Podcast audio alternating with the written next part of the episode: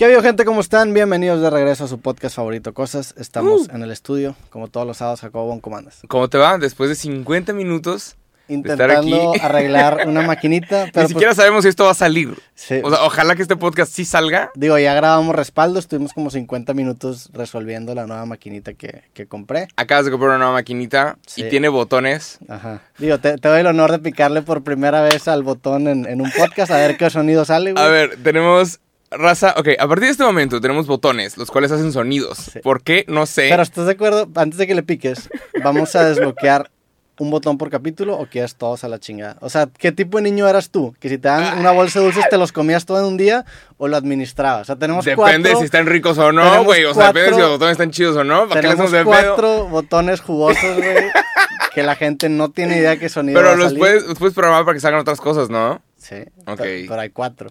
Ok. Según yo, uno por capítulo. ¿Cuál es, ¿Cuál es el del chiste? ¿Cuál es el de...? No sé. Digo, podemos empezar en orden, Voy a picar el D. ¿ok? ¡Sí! Ya, ya Es- desbloqueamos el, es el, sonido. es el único sonido que podemos usar el día de hoy. Ajá, ya, ya desbloqueamos el sonido. El siguiente capítulo vamos a desbloquear otro sonido. La neta, la No neta. más, por no No más más. para cagar palo, la neta. Es de esos, sí. Administrar. Bueno, Es como la gente que administra dulces en Halloween. O sea, cuando tú es que le dulce quieres dar Halloween- valor a esta máquina que acabas de Sí. comprar, güey. Sí, le la quieres neta justificar. Le, podemos picar a todos los La quieres- la quieres justificar. sí. No, es una gran máquina que me va a ayudar mucho. Este, Se supone que es más fácil. Pues es que es mucho más portátil. Antes conectábamos toda la computadora. Antes teníamos aquí una cosita para los audífonos. Ahora todo está integrado. Y, Ok. y no nos patrocina Zoom, pero la neta es una gran máquina Zoom. Y ojalá que nos patrocine. ¿Es de los que es de los de las videollamadas o no? No. No, es una marca ya muy. Otro Zoom. Muy, muy- Digo, la neta no, no, había- no me había puesto a pensar que los dos son Zoom, pero los dos tienen que ver con audio. No, es una marca que es estándar de grabación de sonido desde hace mucho tiempo y, y Pues- sacaron como que esta maquinita específicamente para podcast, que es como la Rode, que la Rode es gigante esa que se está diciendo, pero esta Ajá. es súper compacta y la neta está chida. Ojalá. Ok. ¿verdad? Nada que Ahora puedes grabar podcast on the go. De que Ajá. en un carro y así. Sí. De que, ajá. No sé Eh, si en un la parte carro. de atrás de un Uber, nada más que hablando con alguien. No sé si en un carro, pero pues sí, en teoría sí, güey. Bueno, ya tenemos este ruidito. Entonces cada Sí. que alguien cuente un chiste. Gracias.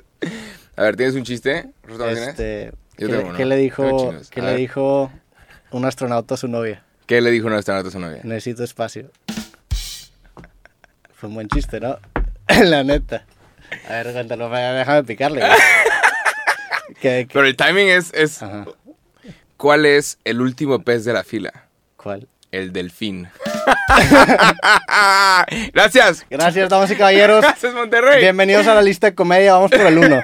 Público maravilloso. Bueno, el pedo de los sonidos es que siento que puede abaratar mucho el formato. Sí. ¿no? O sea, la neta, los programas de radio baratos son los que Sí, tienen de esta que, madre. ah, y que, vamos a acabar tapando esos botones, güey, o Sí, usándolos ¿verdad? para otra cosa porque si no Sí, va a sí estar va a bien. afectar la calidad. Ajá, si no va a estar bien. O sea, ya sabemos que tenemos ese recurso para, Hijo, para imagínate que alguien diga una mamada y el otro de que... De que, oye, güey, no sabes qué pedo, se murió ayer de que mi tía, güey. no un mames, que le picas. Era un chiste, ¿no? chiste. No mames. Pero bueno, empecemos con el podcast, güey. Eh, hace como dos, tres días regresaron las antialcohólicas en Monterrey. Ya volvieron. Ok, se Ya están ido. aquí. Ajá, sí, por, por la pandemia. O sea, era un pedo de que, güey, no le puedes soplar a la maquinita, güey. Pero sí metían raza a la cárcel, ¿no? Como quiera. Eh, pues si te encuentran manejando, ¿sabes? Pero, erróneamente. ¿Cómo saben? No, pues si te encuentran manejando erróneamente, te detienen y estás hablando todo pendejo. Pues sí, güey, estás borracho. Pero Y no si, hay- si no le bajas a la ventana. O sea, yo, yo- eso es lo, es lo que yo. Eso es lo que me preguntaba. ¿cómo, ¿Cómo metían gente a la cárcel? Porque pues no es como que le vas a soplar a la maquinita en plena. Si estás borracho, no estás de que mis derechos. O sea, es de que, güey, ajá. Estás, estás, estás estás- borracho. Pues no, hay, borracho, hay, borrachos elegantes, la Pero, neta. no, pero la policía te puede detener. Ahora cuando estamos en pandemia, con cubrebocas, la policía te puede detener y hacerte preguntas. Sí, pero- Y se nota cabrón quién está borracho. Se nota. Pues es- eso es. eso Gente es que tiene bebidas en el profiling. carro. No. Sí, güey. ¿Cómo, güey? Pues es como si tienes cara de marihuana y dices, tú, güey, te estás. te Ah, es que tú sabes. Ajá. Entonces, de que muchas veces no, no, no tengo yo, pero tener la finta ahí. Pero bueno, Pero- volviendo a las antialcohólicas, no sé de qué se han ido. A mí se, me han a mí se me habían tocado, güey. De repente ¿Neta? retenes aquí en San Pedro. Digo, o sea, traen la maquinita de soplale, pero ahora como que la ponen nada más dentro de tu carro. Ya. Y como que mide. Hay una maquinita que mide el.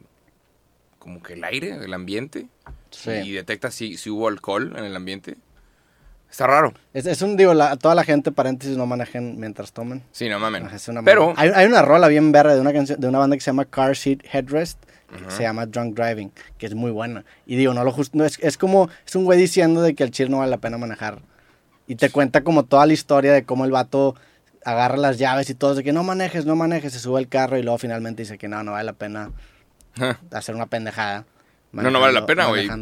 No, y ahorita, especialmente ahorita que puedes agarrar aplicaciones como Uber, que no me pagan por decir esto, no defiendo, pero, güey, 50 pesos te cuesta ir a cualquier lugar.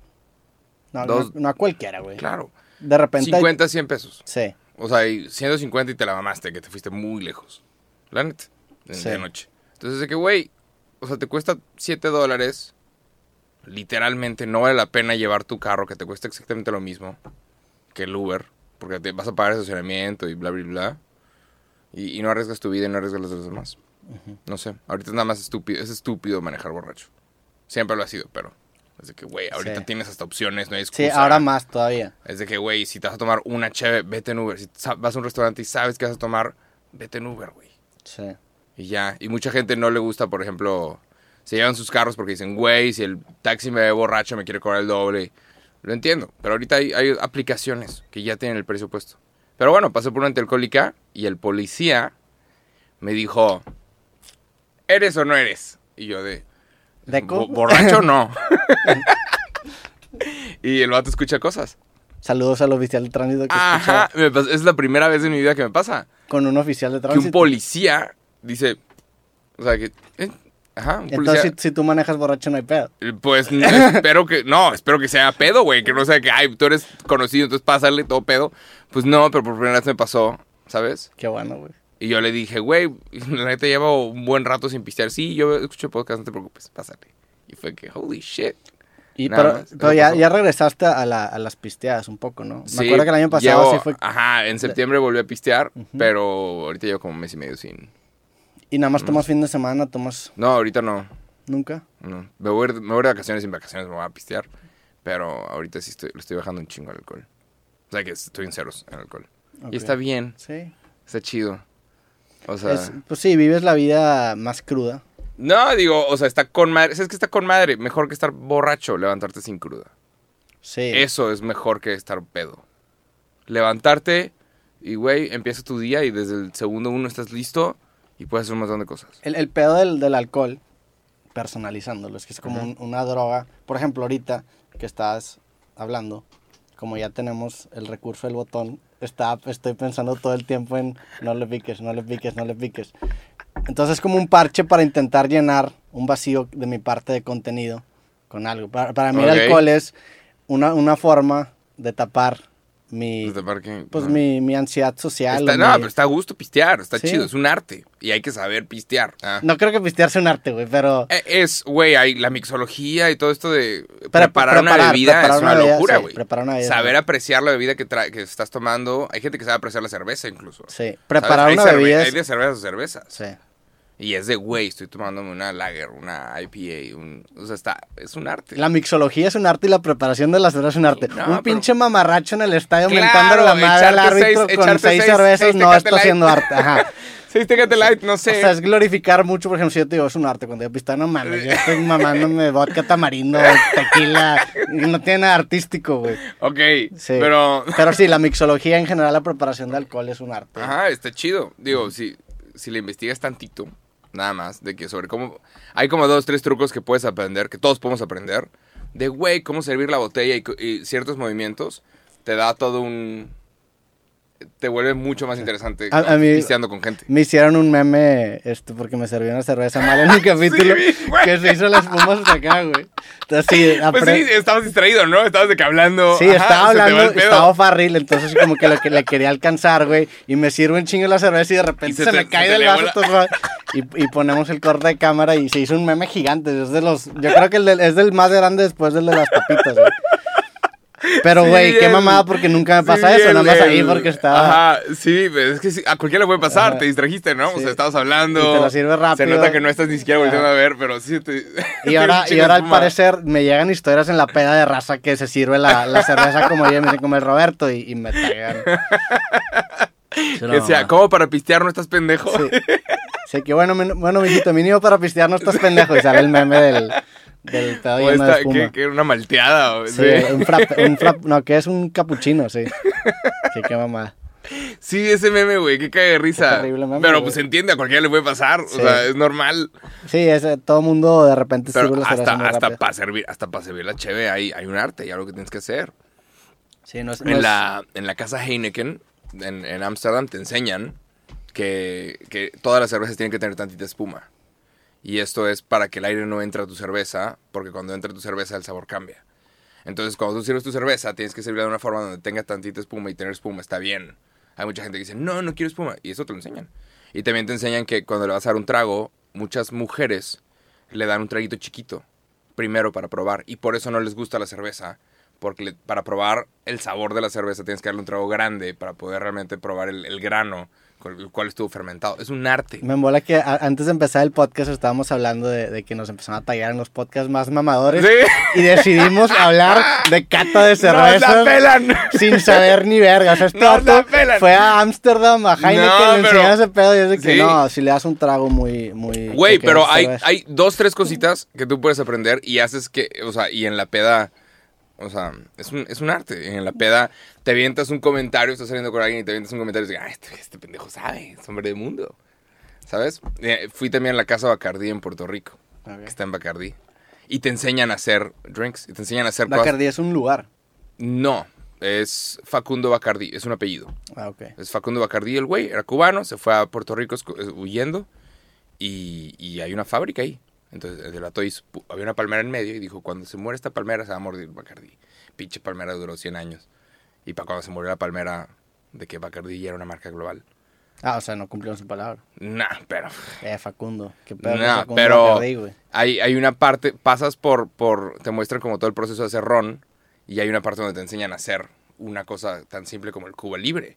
Entonces mucha gente se pendejea al Cuba Libre en México porque es la bebida más básica que te da el antro, pero también tiene su arte si, si se hace bien.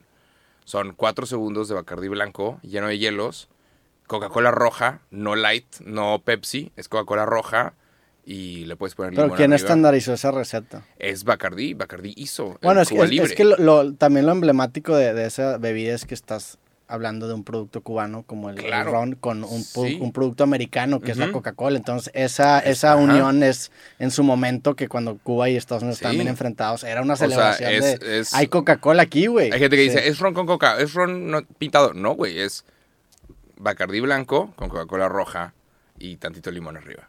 Y es un No, sé, no sabía que era exclusivamente Bacardi, la neta. Sí, digo, eso lo dice Bacardí y se me hace que es porque, pues, porque quieren vender más bacachos. Ok.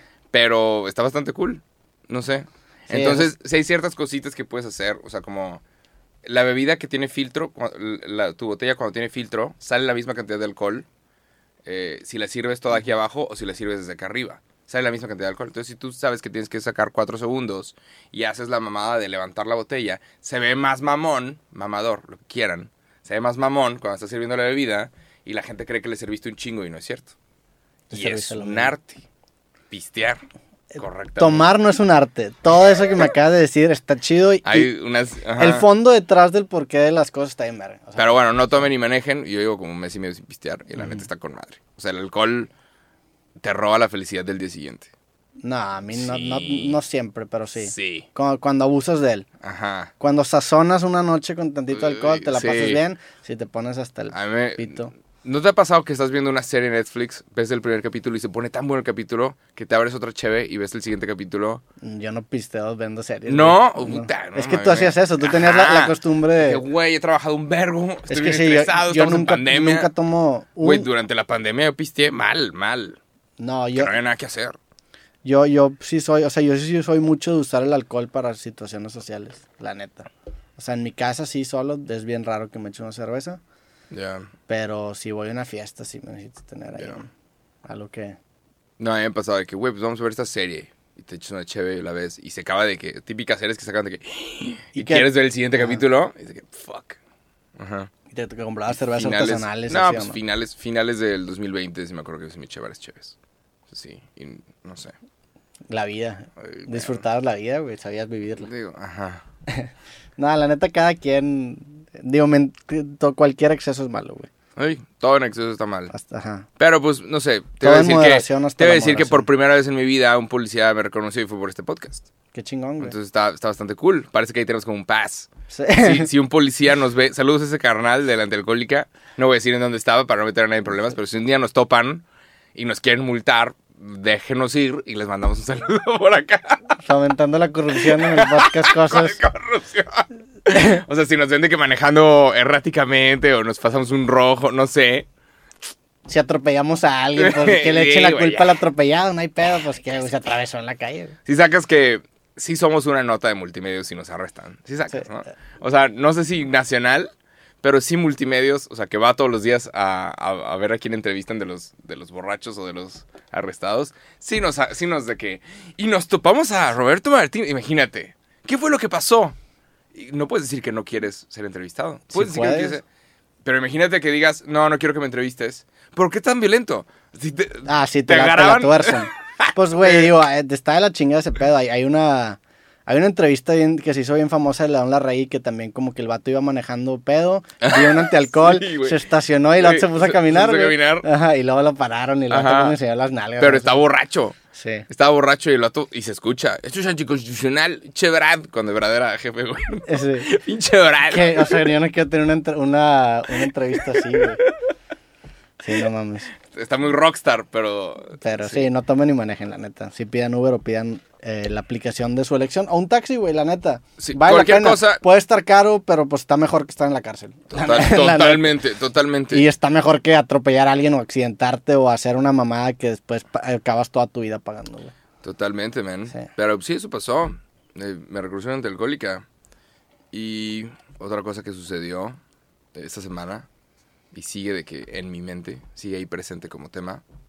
¿Que ¿Quieres picar otro botón? Pica otro No, botón. que- no, quería ver si seguía grabando, güey. Sigue grabando. Sí, sí. Híjole, este este es el, el el- la lucecita de grabar. Entonces. Híjoles. Ok. No, la neta, Zoom tiene años de respaldo. O sea, no, si algo no va a fallar es esta maquinita. ¿Tú crees? Porque nos tardamos un chingo. Sí, nos tardamos un chingo. ¿O te tardaste? Yo nada más estoy viendo, aquí viendo cómo Pues había que y, mo- y poner todo para que esté al mero pedo. Bueno. Bueno, ¿qué ibas a decir? Eh, esta semana encontré por primera vez en mi departamento una cucaracha.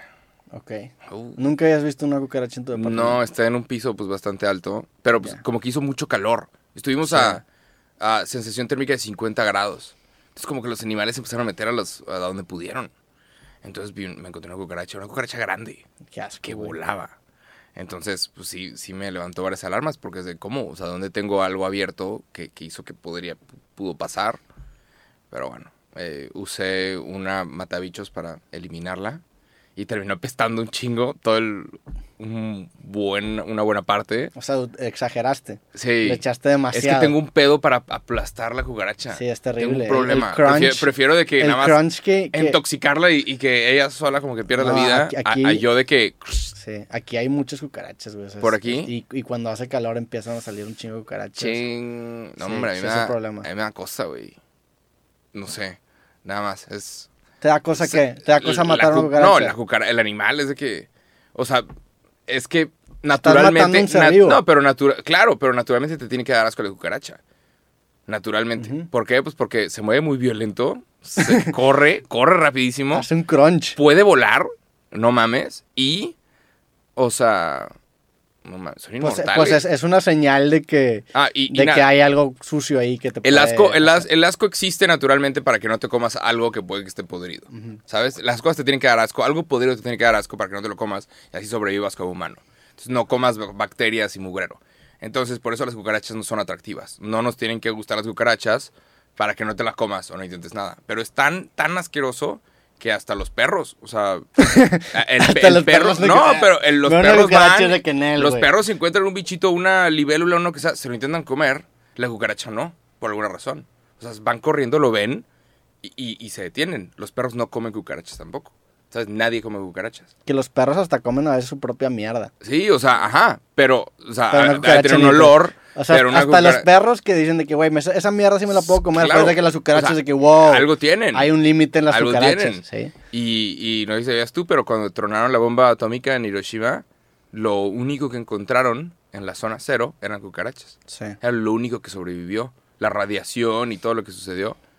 Entonces, las cucarachas, si algún día todos nos ponemos en guerra y eliminamos a todos los humanos, Las cucarachas van a las seguir. cucarachas nos van a reemplazar como la especie inteligente.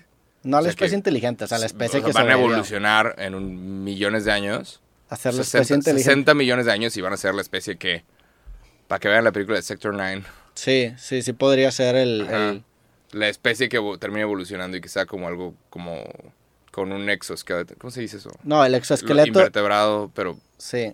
La- las cucarachas tienen un exoesqueleto que significa que su esqueleto está afuera de su cuerpo. Nosotros tenemos endoesqueleto. Ajá. Este... Pero no son invertebrados, entonces. ¿No se les conoce como invertebrados? Porque sí tienen esqueleto o no. No, el invertebrado es de columna vertebral.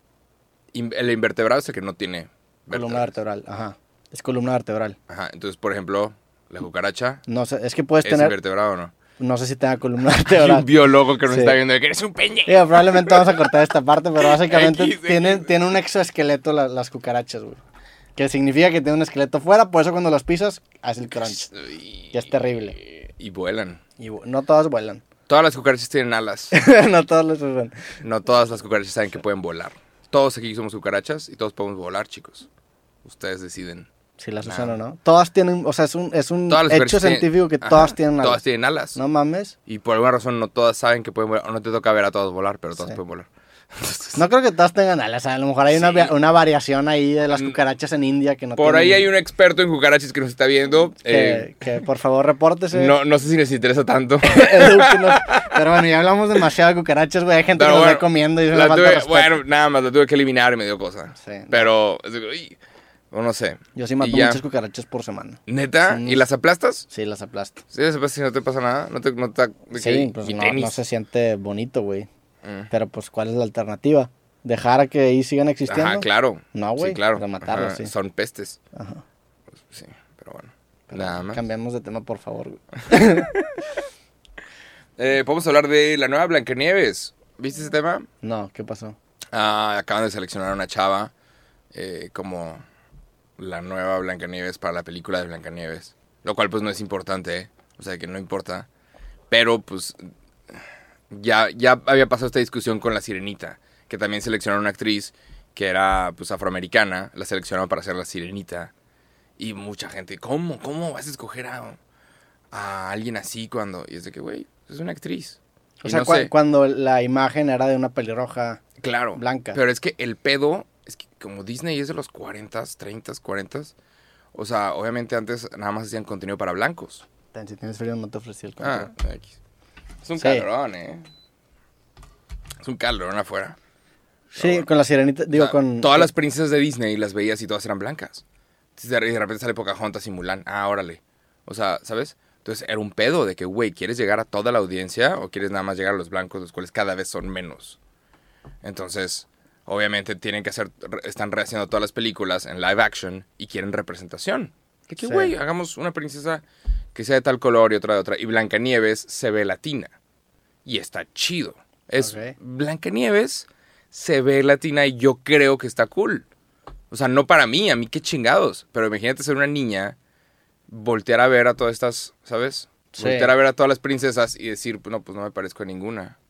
O, o de que te pones un, ¿sabes? Sí, es- te, disfrazas y... Ese, es ese de- rol que tienen las princesas en las niñas sí es sí está bien cabrón porque sí los ven como modelo. Digo, como los niños en su momento a los, las figuras de acción, ¿verdad? Claro. Pero sí, y creo que están en lo correcto el, el- el intentar meter esa representación para que... Güey, Sí. o sea, desde el punto de vista económico y de mercado te conviene más, güey. O sea, Ah, si ah, se claro. parece a ti vas a vender más. Aparte de, aparte de lo económico y, Y también, todo. y también si te vas al, al- al origen de las historias de Disney, pues güey, como quieras son bien diferentes a lo que nosotros consumimos de chiquitos, entonces pues Ujú. ya, síguela cambiando, no pasa nada. Sí, o sea, puede salir cualquier otra cosa. Ajá. Sí, pero sí es un pedo. Puede ser Blancanieves, cazadora de vampiros y nosotros qué chingados. Porque es un pedo. Por el, el nombre Blancanieves, que supongo que también influye. Snow White, Ajá. Que es nieve blanca. Sí. Y aparentemente le pusieron nieve ¿Por qué, blanca. por qué se llama Blancanieves? O sea, porque se llama la Snow. White, porque si era muy pálida, ¿no? Seguramente era porque era blanca, Ajá. pero es un nombre, es una mierda de los 30, Sí. ¿sabes? Así como en algún momento el pato Donald era nazi, o sea, No mames. sí, o sea, ah, sí, hay un capítulo, ¿verdad? Sí, cierto. como que el pato Donald se vuelve malo Hitler, era y, como y lo Hitler. muestran, lo muestran exactamente como Hitler. Y era propaganda. Sí. Lo muestran exactamente y no sé quién, no sé si era Mickey Mouse que fue y lo derrota. Y era la propaganda de, güey, teníamos que eliminar a estos. Para que nadie se sintiera Pero mal. ahí, ahí está mal que el pato sea... Claro, claro que está mal, pero ahorita- Acaba, pero acaba perdiendo. Pues es, por ejemplo, como toda la representación mediática de los rusos, güey, que son estas... Sí. Está de la verga ser un ruso, porque todo el mundo tiene una concepción de que los rusos son malos. Cuando el- hay rusos a toda madre. No, en el 2018 eh, estaba ahí agarrando el pedo en el mundial. Fui al mundial, estaba en Moscú. Y, y aquí estábamos, estaba sentado con mi copa japonés, Takumi. Entonces, como nos veíamos bastante diferentes y que estábamos hablando, como que más gente se, se acercó a saludar, que a hablar. Y de repente al lado unos argentinos de, hey, chingada. Y de repente al otro lado habían eh, unos rusos y unos gringos. Y estábamos hablando todos. Y, y se sentía un ambiente muy chingón. Por eso me gustan mucho esos eventos, por eso. ¿Sabes? Fuera del fútbol, en donde todos son violentos y, güey, mi equipo es mejor, ¿cuántas copas tenés? Y fuera de eso, o sea, como que se puso bastante cool. Estamos ahí pisteando en Moscú. Y un ruso, de hecho, estábamos hablando y uno me pregunta, oye, ¿cómo ven a Rusia en México? Le importaba. O sea, quería saber cómo veíamos a Rusia en México. Y yo, pues, güey, lo, lo, lo tradicional, así como tú ves a México, supongo que tacos y tequila, güey. O sea, aquí los vemos con ciertas cosas nada más, vodka y lo que sea. Planes de dominar el mundo. Ajá. Putin y la chingada. Pero el vato como que le interesaba, porque decía, hay mucha propaganda Claro, güey. que nos hacen a veces ver malos y eso a veces no nos gustan. Que eso está bien cabrón, De porque que- la neta los, las Ajá. caricaturas son vehículos de propaganda son- política. es que son, pues. por ejemplo, es, es los momento de la Guerra Fría. Ajá. El- a los rusos también les gustan los Avengers y es Captain America, a veces derrocando a gente que tiene color del país de Rusia, Sí, ¿sabes? es una. Derroca- derrocando a el que se ve con un, un símbolo que parece mucho la Unión Soviética. Sí, "Ay, creo que Captain America te deja de gustar cuando Estados Unidos acaba haciendo mierda a tu país, porque a fin de Sí, cuentas, claro, no, totalmente. no creo que en, en Irak sea muy bien recibido Captain America, o en Sí, Afganistán, o en, Ajá. o en, pues en, en- lugares en donde ha intentado hacer esta, esta, pues esta como, pues Sí. es, es como, que es, es como imperialismo, es Claro, como- es un... Ajá. Sí, pero sí, Está la- raro. Digo, aquí tuvimos al Captain America haciendo un comercial de Lala, ¿sabes? Al actor. Digo, allá tienen a Captain America, aquí tenemos al Chapulín Colorado. Eso sí, es- el Chapulín Colorado. Güey, hay una entrevista bien verga, de- justamente de Roberto Gómez Bolaño, que se lo hacen unos argentinos y le preguntan de, del Chapulín Colorado. Y el, el- está inversa entrevista, neta, búsquenla, está muy chingona, porque el güey dice que la neta, el, el verdadero héroe es el Chapulín Colorado, porque a diferencia de los demás héroes que son invencibles, que tienen superpoderes, está un vato común y corriente, y con todo y que es torpe, con todo y que se equivoca, con todo y que eh, le da miedo, hace las cosas, güey. Entonces es una entrevista bien verga de por qué el. Chapulín Colorado es el verdadero héroe, y sí, güey, tiene razón. Es un vato que se puso literalmente un disfraz y actúa como héroe, a diferencia de Batman, que tiene un chingo de dinero, de Superman, que tiene, no sé, Ajá, de claro que son, son poderes, Ajá. poderes. Órale. Qué cabrón. ¿Por qué no hemos podido replicarlo del Chapulín Colorado? ¿Por qué no hemos podido replicar el Chavo del Ocho? No ¿Por qué sé, no pudieron replicar una comedia tan timeless, tan... porque... que no expira como el Chavo del Ocho? eh, no es porque, no sé, güey, o sea, fue, fue un, creo que fue un, un- O sea, una convergencia de, de situaciones que ocasionaron que el chavo explotara. Primero, pues que la neta el Roberto Gómez Bolaños era, una persona bien talentosa y un visionario. Segundo, que hablaba de temas que podían trascender la barrera geográfica de México. En Brasil es gigante el Chavo del Ocho, sí, en muchísimos países. Chavis. Ajá, es gigante el Chavo del Ocho, pues porque trata temas con los que todos se pueden relacionar. Tercero, creo que también eh, antes el, el contenido que consumían las masas te lo daba una televisora. Ahorita es bien difícil que todos nos pongamos de acuerdo para ver esa, esa sola cosa.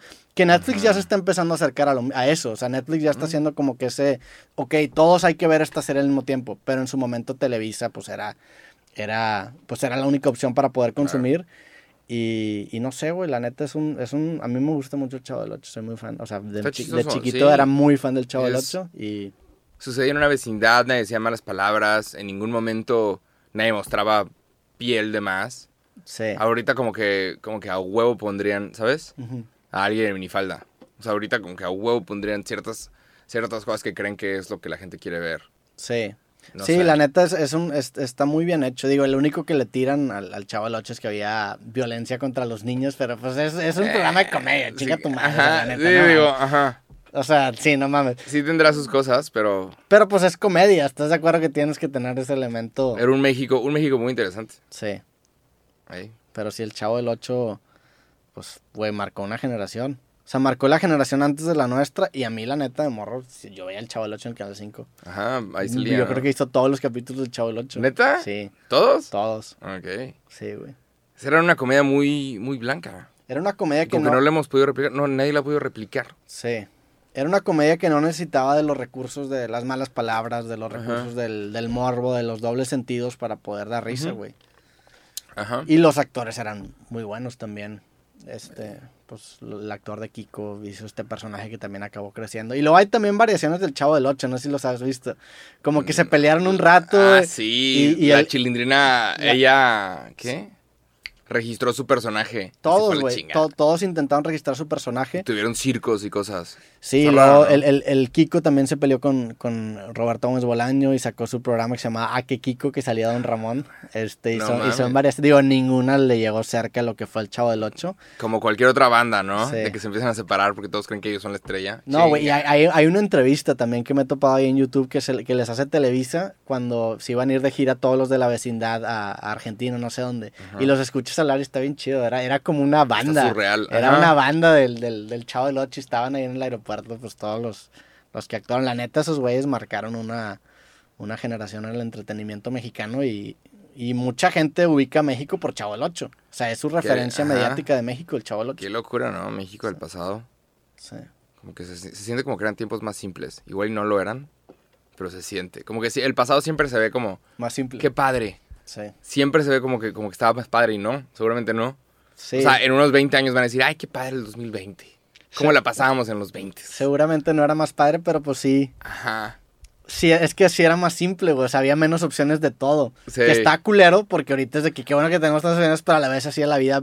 Ajá. Pues este, es este pedo que, que dice un güey que se llama Barry Schwartz, que es la paradoja de la decisión. O sea, la, la idea in- del intuitiva es que entre más opciones tengas, más libre eres.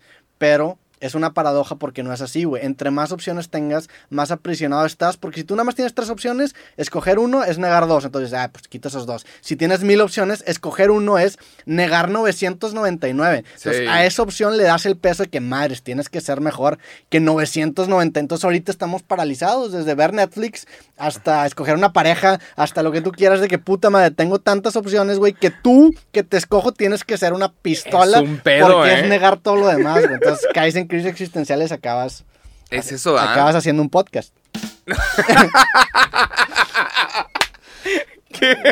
Qué inesperado. Pero sí, güey. Pero sí, güey. Sí, como que se siente como que el pasado era más simple, ¿no? Pero Sí. pues no hay nada que podemos No sé, el otro día estaba viendo Limp Bizkit 1999 Woodstock. Ok. Eh, o sea, ¿te acuerdas de Limp Bizkit, no? No sé, hace poquito me salió y le, le empecé a escuchar en el gym. Y está cabrón su música. Su música hasta el día de hoy es una locura. Nunca Los- me clavé muy caro en Limp Bizkit. No neta. mames, me mama. Es como rap y Sí. rock al mismo tiempo. Y su guitarrista, el otro se pintaba completo de negro. Y, y- y te decían en la escuela que era del diablo. Y es de que a huevo, dime que, dime que no quieres que lo vea porque lo voy a ver. Sí. O sea, dime qué es lo que no te gusta. Dime que es del diablo y es lo que voy a estar checando. Y era nada más rock. Rock pesado muy chingón. Y estuve viendo hace poquito eh, un video en YouTube, lo pueden buscar, que es Limp Bizkit en Woodstock 1999. Nadie tiene un solo celular, no hay un solo celular. Sí. De repente sale una chava con una cámara de Kodak. Y tengo una foto y ya. Y baja. O sea, no voltea a ver la foto, no voltea a ver cómo le salió. No, es clic y listo. Y guarda la cámara. Y nomás están, todos están ahí. Disfrutando el momento, güey. y este video está bien loco porque aparece un chingo de gente encuerada. No mames. y está en YouTube. Y creo que YouTube todavía no lo encuentra. No todavía no cuenta, encuentra sí. que hay un video de una hora en donde sale un chingo de gente encuerada. Pero es Woodstock Porque 1900. encuerados, o sea, son morras ahí que se quitan Woodstock, y vatos también, o, o son puras morras. Tú ves Woodstock 1999 y levantaban a las morras y las chavas de que, güey, me voy a quitar la, la camisa porque hace calor. Sí. Y todos estaban ahí jengueando y había morras sin playera y no pasaba nada. Y nadie les tomaba fotos y nadie les hacía memes y nadie de que, ¿ya vieron quién estuvo sin topa en el- este festival? No, güey. Se quedaba ahí. La gente, ajá, Sí. era de que, güey, nada más ahorita y no conoces a nadie. Y había gente que viajaba de que desde Ohio y desde California, la chingada, a Woodstock, podías estar ahí encuerado y, y no pasaba nada y te regresabas a tu ciudad y todo bien. Y nadie ¿Has, sabe has lo que ido, hiciste. has ido a Woodstock? No. Yo fui hace como cuatro años. Es un pueblito bien chiquito. ¿Y qué Todo el pueblo huele a marihuana, güey. No, güey. Güey, ahí, ahí fui, fui cuando me invitaron a una conferencia en Nueva York y como que nos dieron un tour ahí de todo lo que está cercano y fuimos a Woodstock y es un pueblito bien chingón que acabé conociendo a un, a un a una persona que nos invitó a cenar a su casa, armamos una fogatita, nos comimos s'mores y conocí a la hija de David Bowie. ¿Cómo, güey? Cené, cené cené s'mores con la hija de David Bowie. ¿Es en- neta? en- sí, en, en, en Woodstock. A la madre, Sí, güey, ¿qué, güey? Estuvo bien bizarro esa, esa, esa cena, güey. ¿Y qué? ¿Hablaste Por ahí, por ahí tengo una foto de, de, de todo ese... La voy a buscar, de toda esa reunión. No mames. Sí, sí, plati- digo, la neta es una niña, güey, o sea, está, está muy chiquita. Como que fue una ¿Cuántos hija años? que tuvo... que la estás buscando. No, nomás, nomás. No, pues yo creo que debe tener ahorita como unos 19, 20. O sea, en ese Ah, momento ok, tenía como yo unos era que me 16. acuerdo- Ok, a Sí, la madre, sí, qué raro, chica. qué random. Sí, como que er- era, no como que era hija, era amiga de la hija del güey que nos invitó a, a- a cenar, que lo conocimos en una pizzería.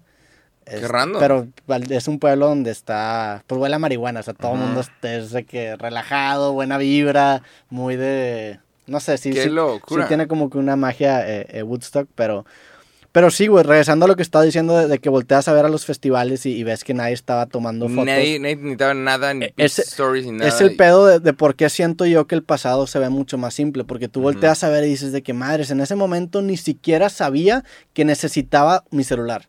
O sea, es el Ajá. pedo.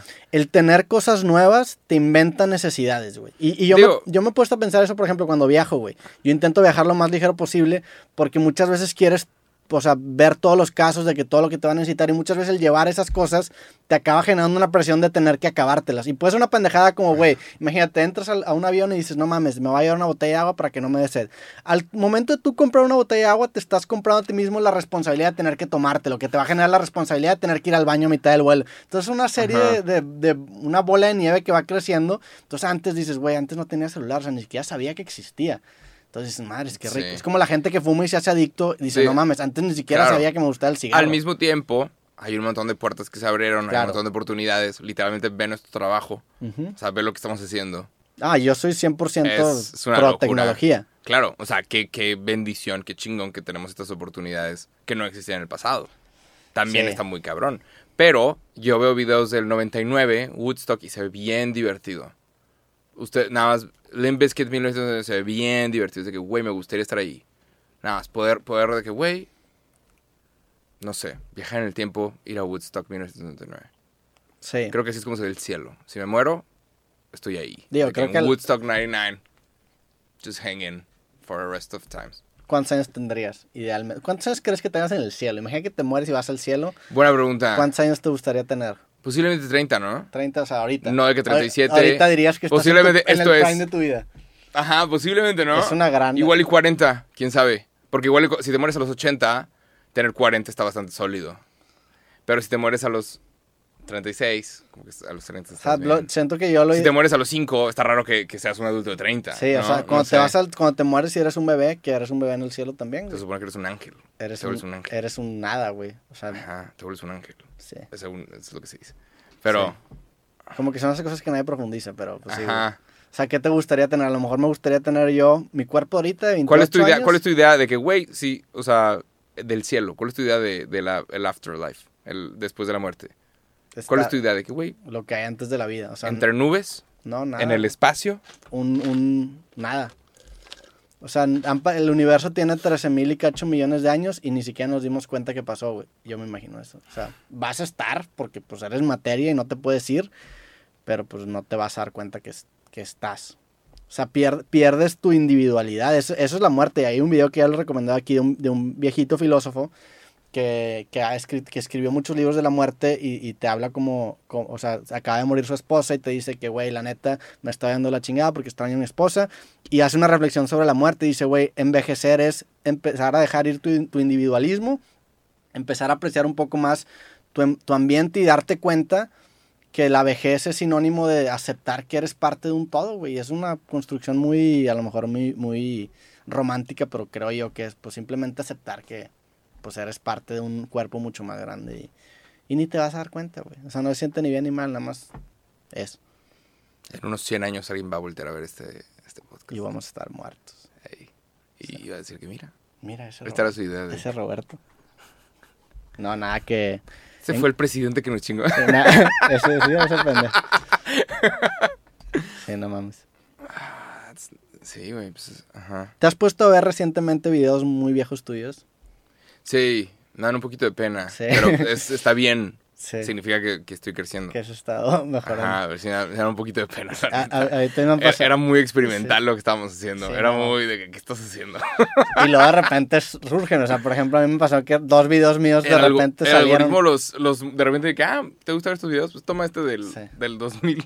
12. Y eran videos que en su momento tenían como 500. Por ejemplo, hay dos, güey, que, que, la neta los vi y me los topé y dije, ah, los voy a dejar porque sí se me hicieron chidos.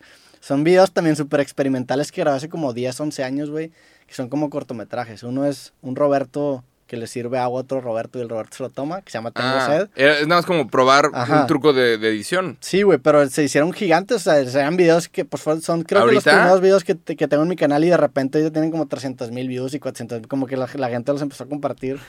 Y pues está raro voltear a ver a, a- a- a tus inicios y, y ver cómo, o sea, sí te reconoces, pero dices de que no mames, está demasiado crudo, güey. Ajá. Sí. Yo tengo uno que se viralizó también hace poquito que se llama ¿Cómo congelar un gato? Como que, como que había un gatito que adopté pues, para regalárselo a una exnovia. Entonces estaba, estaba jugando con el gatito y me di cuenta que si, la si le aplastabas la parte de at- atrás de su cabeza, se, quedaba, se congelaba. Entonces hice un video de que mira cómo congelar un gato y se enseñó como... Es una pendejada. Es de que, güey, ¿por qué lo hice video?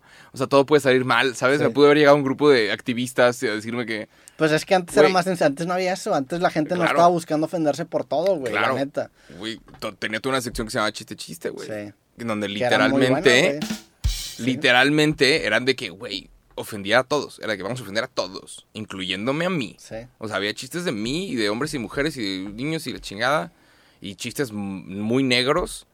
Que, güey, bye. O sea, ahorita eso ya no va. Sí, aparte, es- eso era lo chido y lo feo también de la cultura mexicana, que nos reíamos de todo, güey. Era muy. Ya no, Muy ácido. no. O sea, ahorita eso ya le- neta no, güey. Pero estará ma- estaremos volviendo a lo que éramos antes de.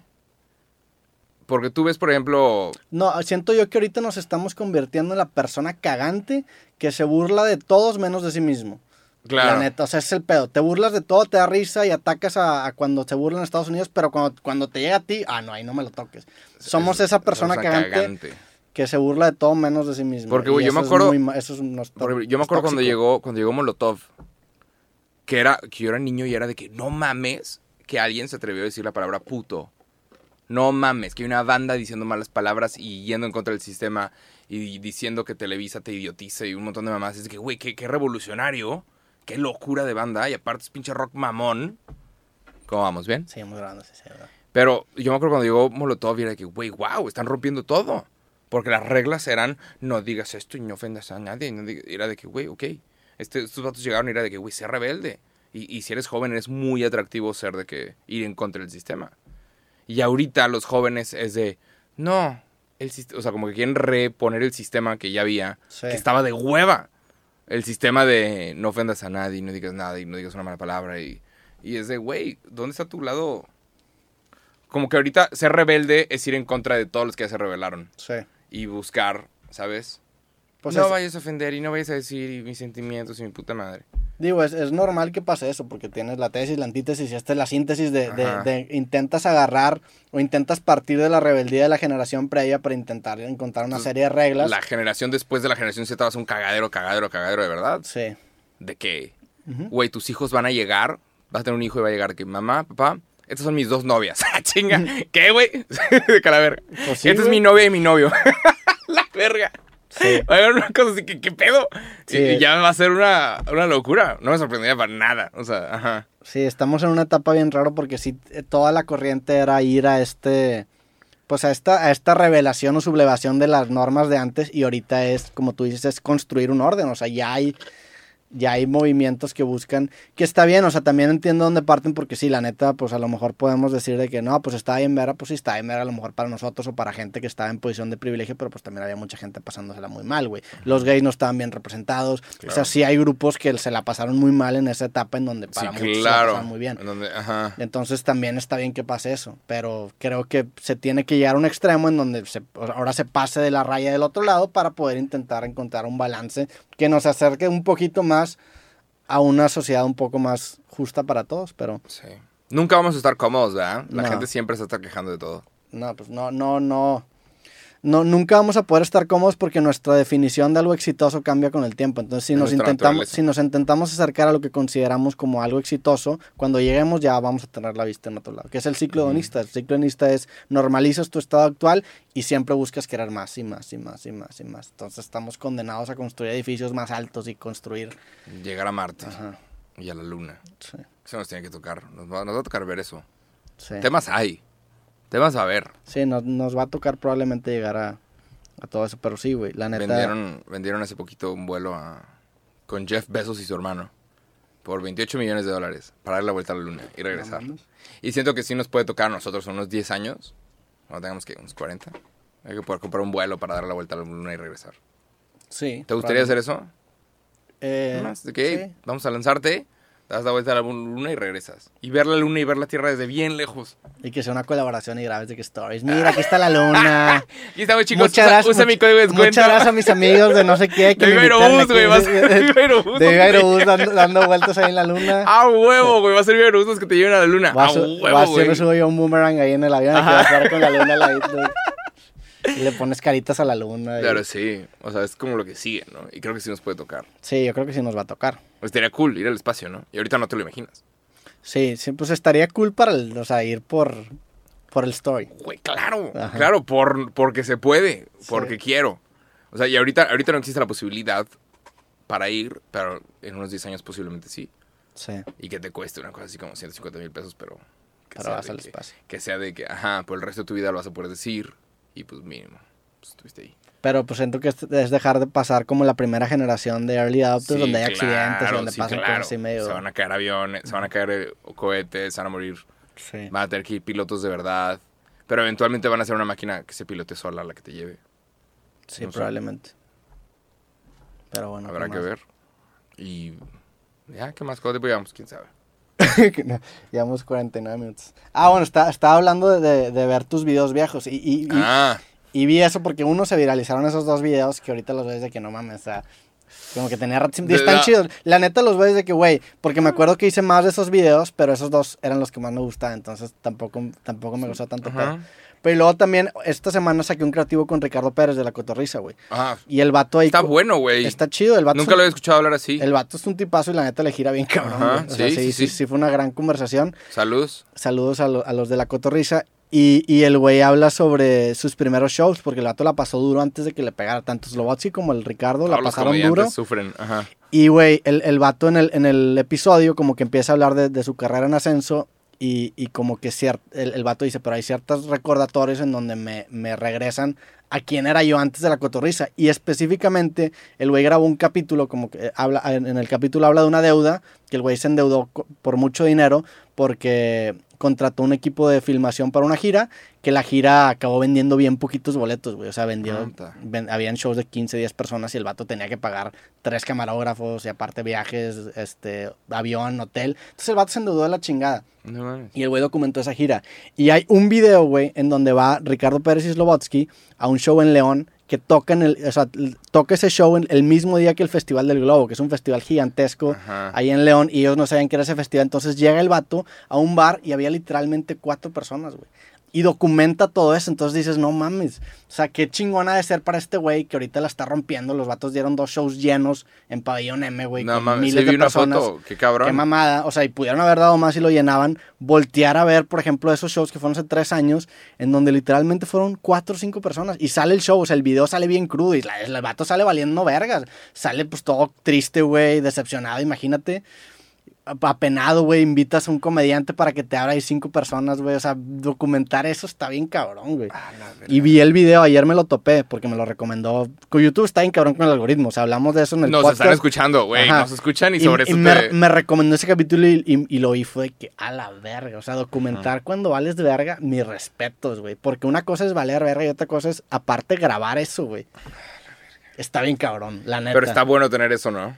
Es como... No, ahorita en retrospectiva, te- pues es oro, güey. Claro, o sea, pero- tú vas y, y ves ese show, en- güey, había cinco, seis, eran como seis personas, una mamá, eran como seis personas, güey. Y estaba Slobotsky y el, el Ricardo Pérez dando un show, güey. Y esto fue hace cuatro años. Y ahorita lo contrastas con estos shows que son, qué loco, güey. Qué sufrir. Qué Ey. mamada, sí. Todos los comediantes tienen historias así. Como que para poder contar chistes, Tienes que pasar la mala las sufres. O sea, está difícil.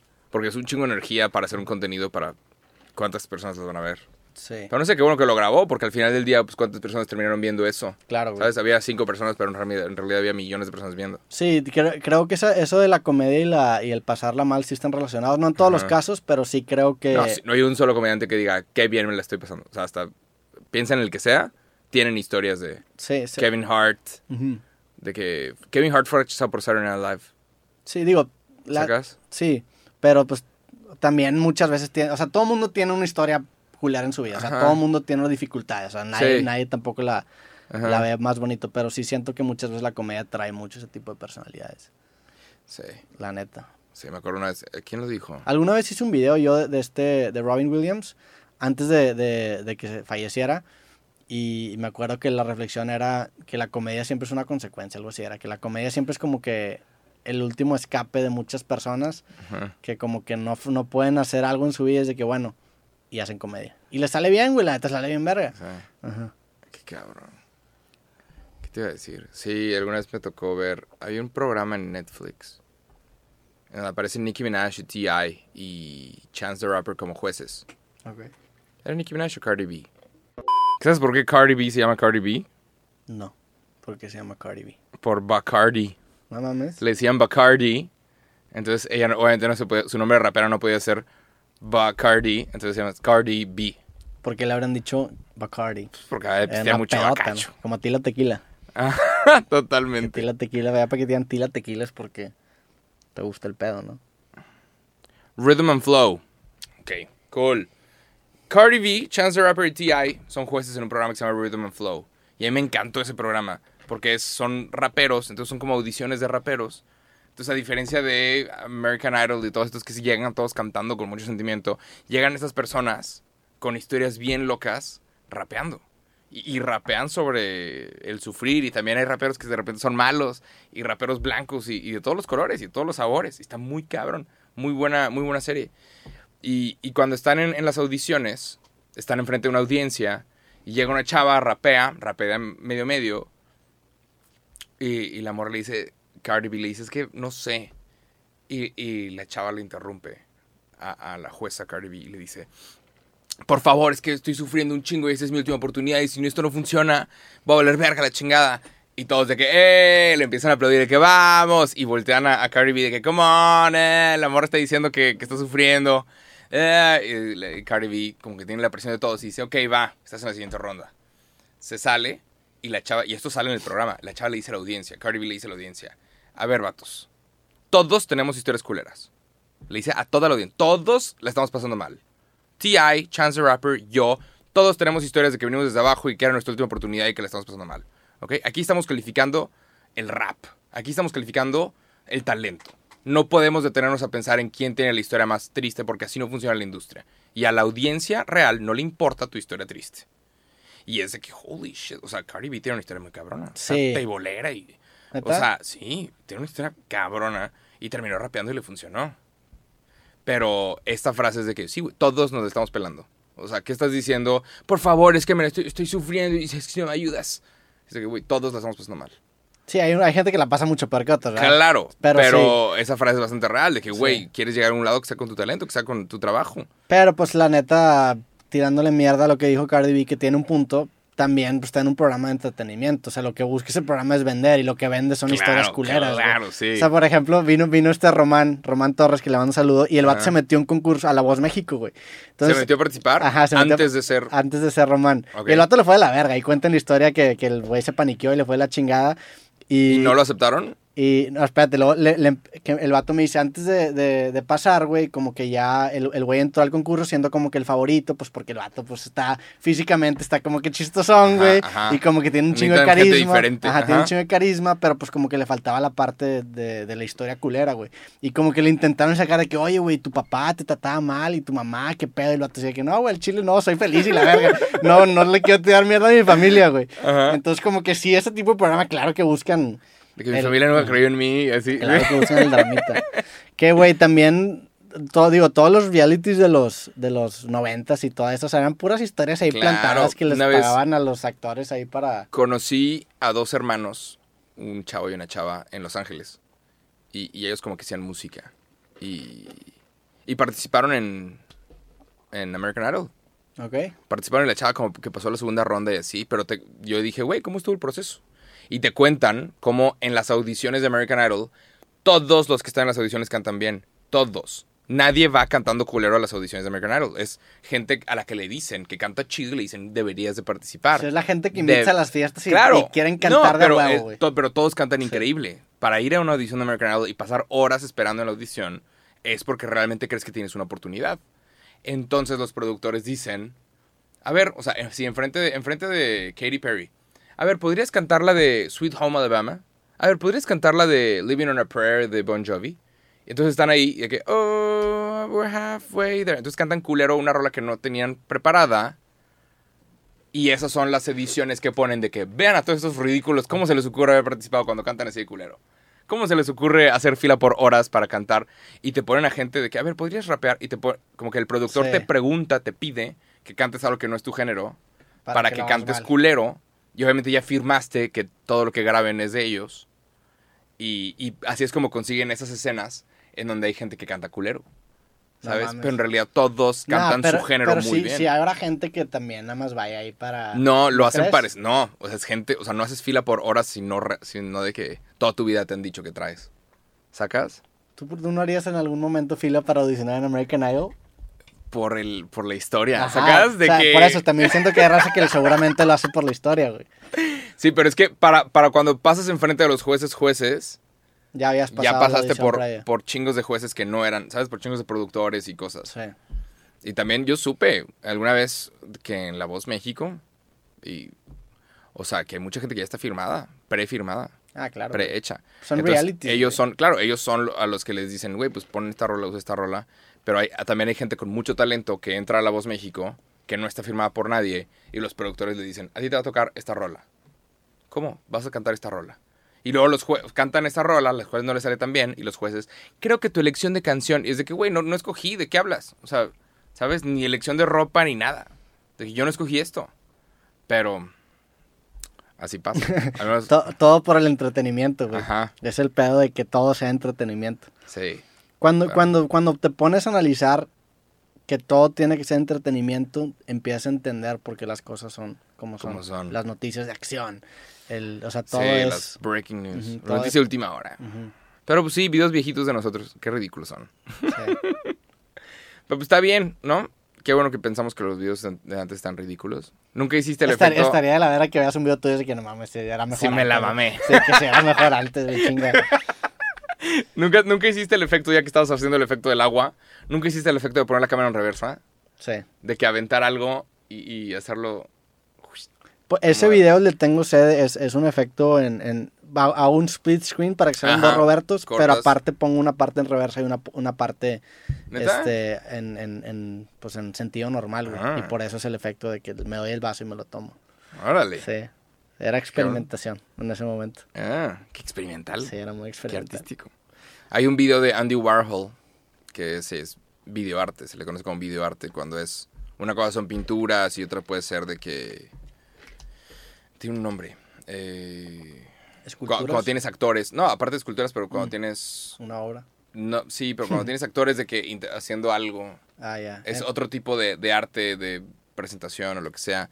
Hay un tipo de arte que se llama videoarte, que es nada más, tú vas a un museo y a veces ves un video, el cual esa es la obra de arte. sí. Hay un video de Andy Warhol en donde él está comiendo una Burger King.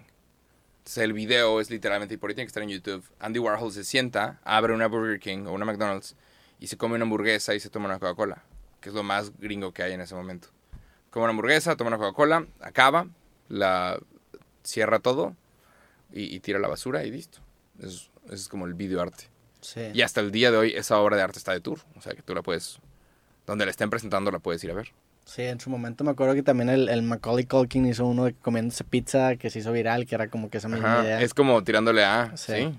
Pero sí, güey. Pero pues es arte porque Andy Warhol fue el primero en hacer eso. Así que qué locura, qué simple, pero él es el primero en hacerlo. Sí, es arte porque también ahí, ahí por ejemplo, te dice mucho la, la, o sea, te dice mucho más la forma de lo que está haciendo que el fondo de lo que trae. O sea, te, te, te explica que en ese momento, pues eso es lo más gringo que pueda, eso significa el- la, la pieza de arte, pero Una vez hice, lle- llevé una clase de arte ahí en el TEC. Seguramente tú también la llevaste en la prepa. eh, arte y no sé qué, historia del arte, una cosa así, que te enseña varias cosas. Y yo tuve que hacer un, un trabajo sobre, sobre un carro de Andy Warhol. Un carro, un BMW que Andy Warhol como que pintó. Y, y hace años fui a Marco y me lo topé fue que no mames. El carro ese. Ajá. Fue que, ¿cómo, güey? ¿Por qué está aquí? Marco trae cosas chidas, güey. De vez en cuando traen cosas sí. cabronas. Y estaba el carro de Andy Warhol. Un, un Digo, Marco, BMW. para los que no sepan, es el Museo de Arte Contemporáneo aquí en Monterrey. Ajá. Y, y me lo topé y fue que, what the fuck. O sea, que lo aprecié más porque hice un trabajo sobre eso. Pero no hay réplicas también de, de, de esas piezas de arte. Según yo, hay varias réplicas muy cabronas. Por ejemplo, la Mona Lisa tiene varias, ¿no? Ah, claro, pero. Pero, o sea, re- pero, réplicas, pero réplicas que sí muestran en museos. Ah, no sé. Según yo, sí hay varias. Que hay como tres o cuatro. Así que de repente, que te dicen, obviamente es una Claro. réplica, pero la- las exponen. Sí, nada, pero esto tiene que ser legit. Sí. O sea que. ¿Y qué tenía de especial ese carro? Nada, que estaba como pintado. Tenía como. Estaba pintado de una forma para que se viera bonito cuando esté en movimiento. Ya. Y por alguna razón el carro nunca está en movimiento porque lo pintó Andy Warhol, entonces lo tienen detenido. Tú podrías una pieza de arte que sea un vaso de Starbucks vacío que deja Claro, se llama, tuyo, se llama dadaísmo. Es como la crítica al arte, que pones cualquier cosa y la gente sabe detener a verlo.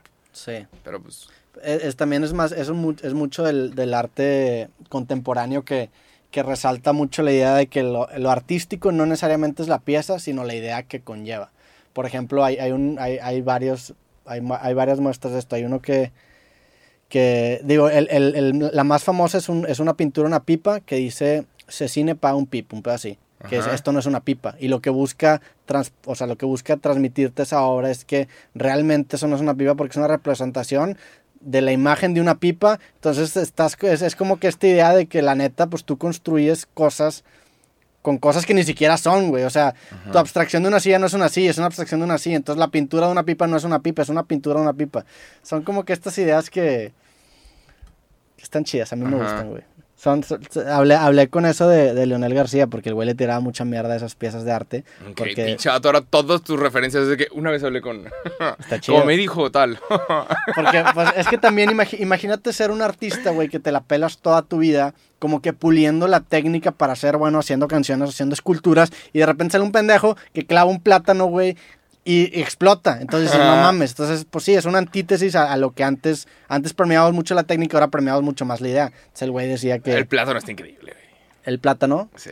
pues está, está chido. Pero Ajá, estás de acuerdo que sí, lo poderoso es, es, es la idea, no necesariamente la, el craft que hay detrás. Ujú.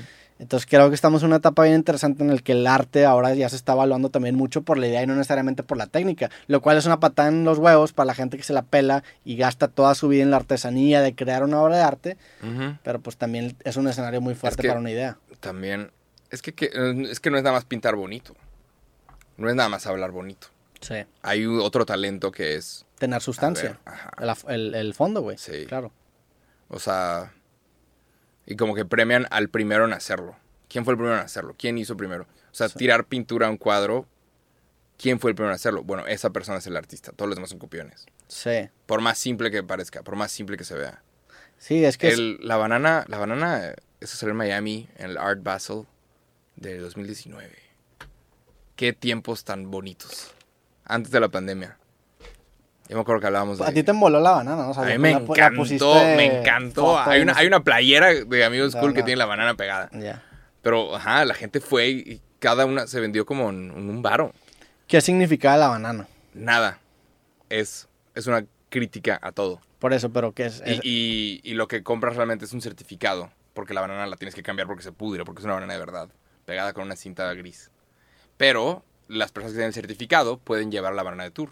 Hay un video que vi sobre ese, esa obra en específico de un, de un canal que se llama The Art Assignment, que lo analizaba. Y lo que esta morra concluía es que la obra no necesariamente era la banana, la obra es lo, el, el hype que genera la Todo lo que banana. generó. O sea, el hecho que tú veas una banana colgada a filas de, de miles de personas o cientos de personas, Ajá. eso es la obra, güey. Sí, eso es la obra. La gente Ajá. copiándose y haciendo otras cosas y todas las marcas poniendo su producto pegado con cinta y todos haciendo cosas con... Eso es de que, uy, lo que realmente es arte. Sí.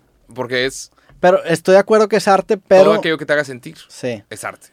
Pero es, es que también, y ahí llegamos a un punto que en el que yo no sé qué pensar, porque pues también ah, puedes hacer cosas que generan muchísimo ruido mediático, que hacen una, una cosa bien simple, una pieza de arte muy poderosa.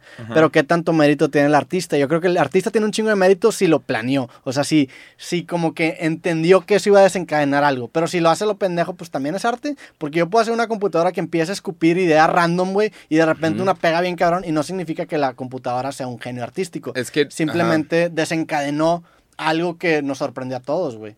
Es que no es nada más la banana pegada. Es el hecho de presentarlo Sí. en el bazar de arte como una pieza artística muy cabrona. Esa es la, la intención, es lo que Es- hace el ajá, artista. no sí. es nada más. O sea, porque cualquiera puede haber pegado una banana en cualquier lugar y nadie se hubiera detenido a verla. Hubiera dicho que qué raro. Pero el hecho de presentarla como una obra de arte es de que, hijo de puta, Sí. ¿por qué pegaste una banana? O sea, ajá. Pero estás de acuerdo que tienes que tener cierto, cierta posición de poder para poder Sí, claro. hacer un statement. No- que no eso es parte de la obra de arte. Ajá. O sea, tienes que ser alguien.